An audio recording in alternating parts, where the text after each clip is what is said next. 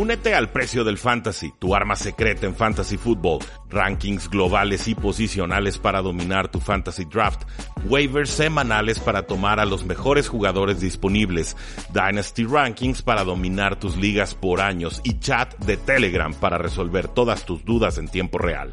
Visita stam.store diagonal precio NFL o da clic al link en este episodio para suscribirte.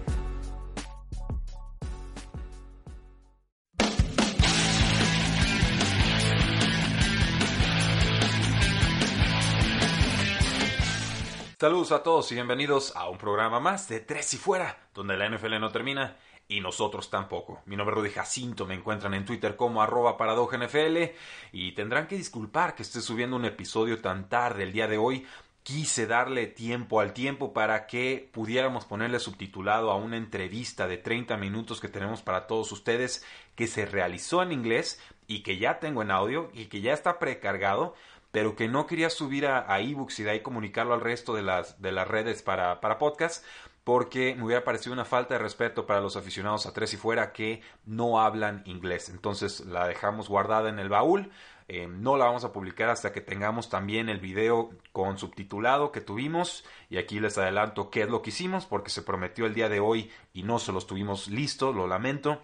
Es una entrevista de 30 minutos con Nick Whalen, un especialista en scouteo en los Estados Unidos, a quien yo le tengo una muy profunda admiración, cuyo trabajo yo he estado siguiendo por los últimos dos o tres años, eh, quien ha sido importante en cuanto a mi análisis de, fantasy, pero sobre todo de Dynasty Football.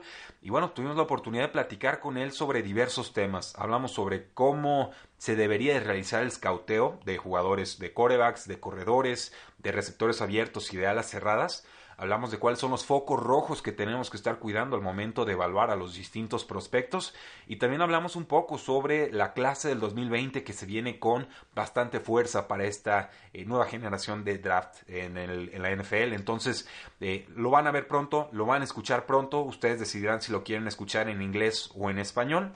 Nuestro productor Marius Kanga sigue trabajando en el subtitulado. Yo me encargué de la traducción. Fueron 6.000 palabras, así que, eh, como podrán imaginar, 35 minutos de audio efectivo no se subtitulan fácil.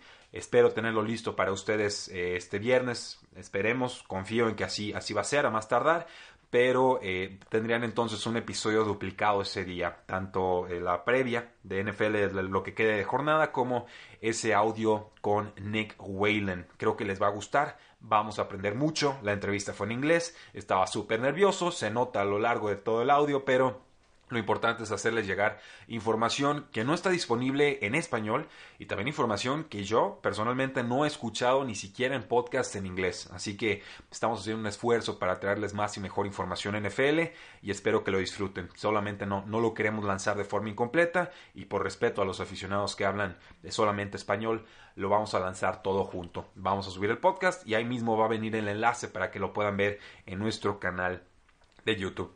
Eh, una disculpa, lo lamentamos, lo van a disfrutar y esa es una promesa de tres y fuera. Entrándole al tema específicamente del Thanksgiving Day, del Día de Acción de Gracias, o como me gusta llamarlo, del Día del Pavo en los Estados Unidos, tenemos tres juegos en cartelera y curiosamente vienen en, el orden correcto. Viene primero el juego deslucido, luego otro que, está más rechonchito, más, más, más bonito y ya luego viene el pavo gigante para el juego de la noche. Empezamos con el juego de los Osos de Chicago que visitan a unos Detroit Lions que no son favoritos en las apuestas, están debajo en este espectro apostador por tres puntos y la línea combinada, el over-under está en 37 puntos. Por supuesto, un juego deslucido que queda aún más deslucido porque no va a jugar Matthew Stafford fuera por tiempo indefinido y tampoco va a jugar el quarterback número 2 de los Detroit Lions, Jeff Driscoll, ya descartado para este juego contra los Osos.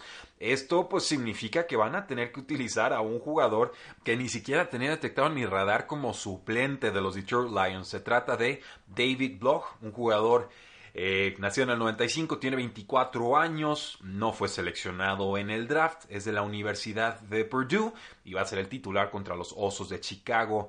El isquiotibial de Jeff Driscoll no le permite jugar como titular, va a estar en el campo o más bien a un lado del campo como suplente en caso de que se requieran sus servicios.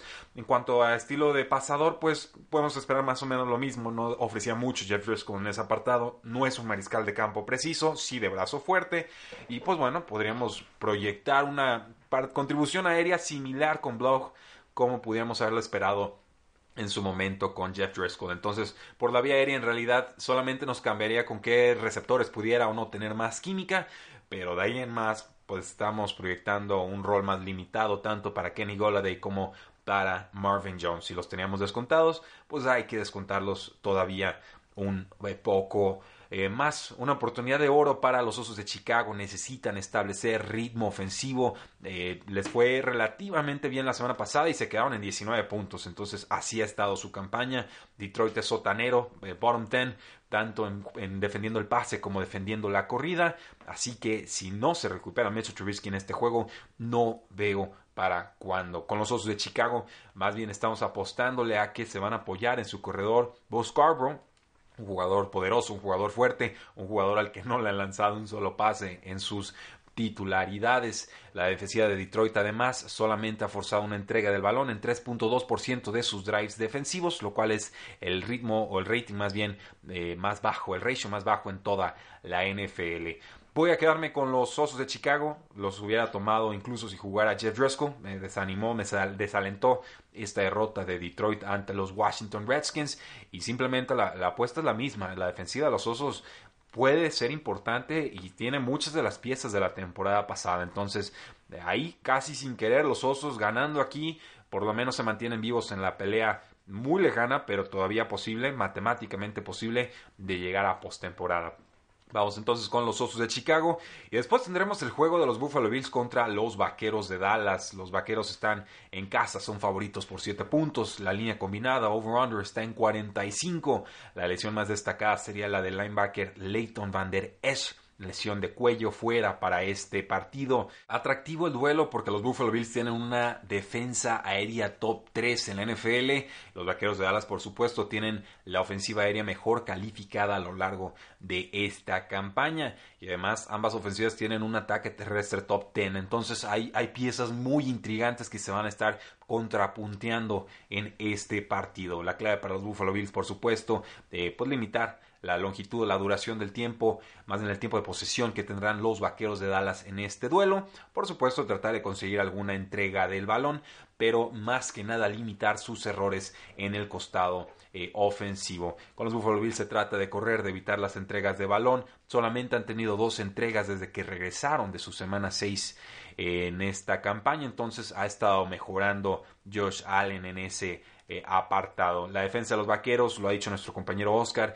quizás sobrevalorada, sí tiene puntos vulnerables, sobre todo en ese centro de la defensiva con los linebackers, y por ahí podríamos ver muchas corridas con Josh Allen, con el novato Devin Singletary, y sobre todo el pase profundo con John Brown, que tiene un piso seguro de producción, pero también ya un techo muy marcado en esta temporada.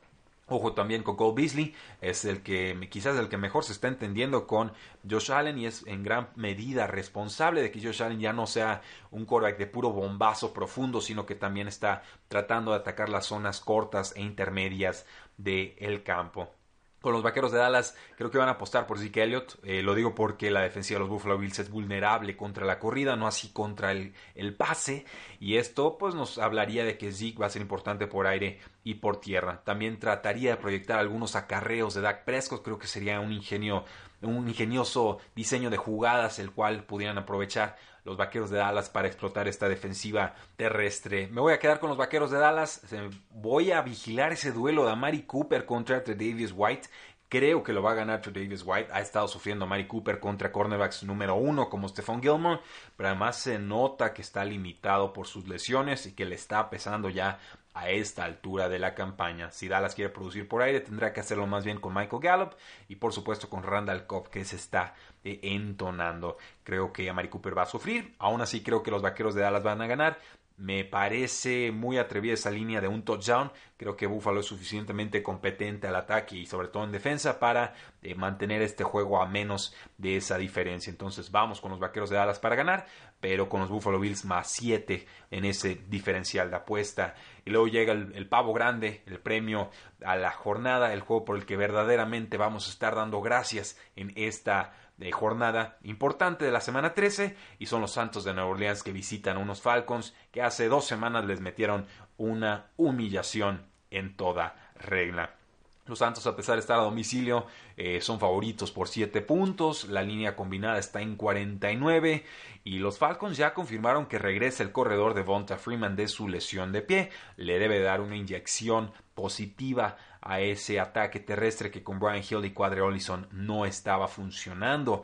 Ahora la lesión de hombro de Julio Jones los tiene cuestionable para este partido. Si no puede ponerse el uniforme, entonces será Calvin Ridley, un jugador que les he presumido mucho, quien tendrá las mayores oportunidades aéreas. También está en duda Marshawn Lattimore para los Santos de Nueva Orleans, entonces puede ser un día muy importante para Calvin Ridley. Si lo tenemos en Fantasy Football, hay que jugarlo.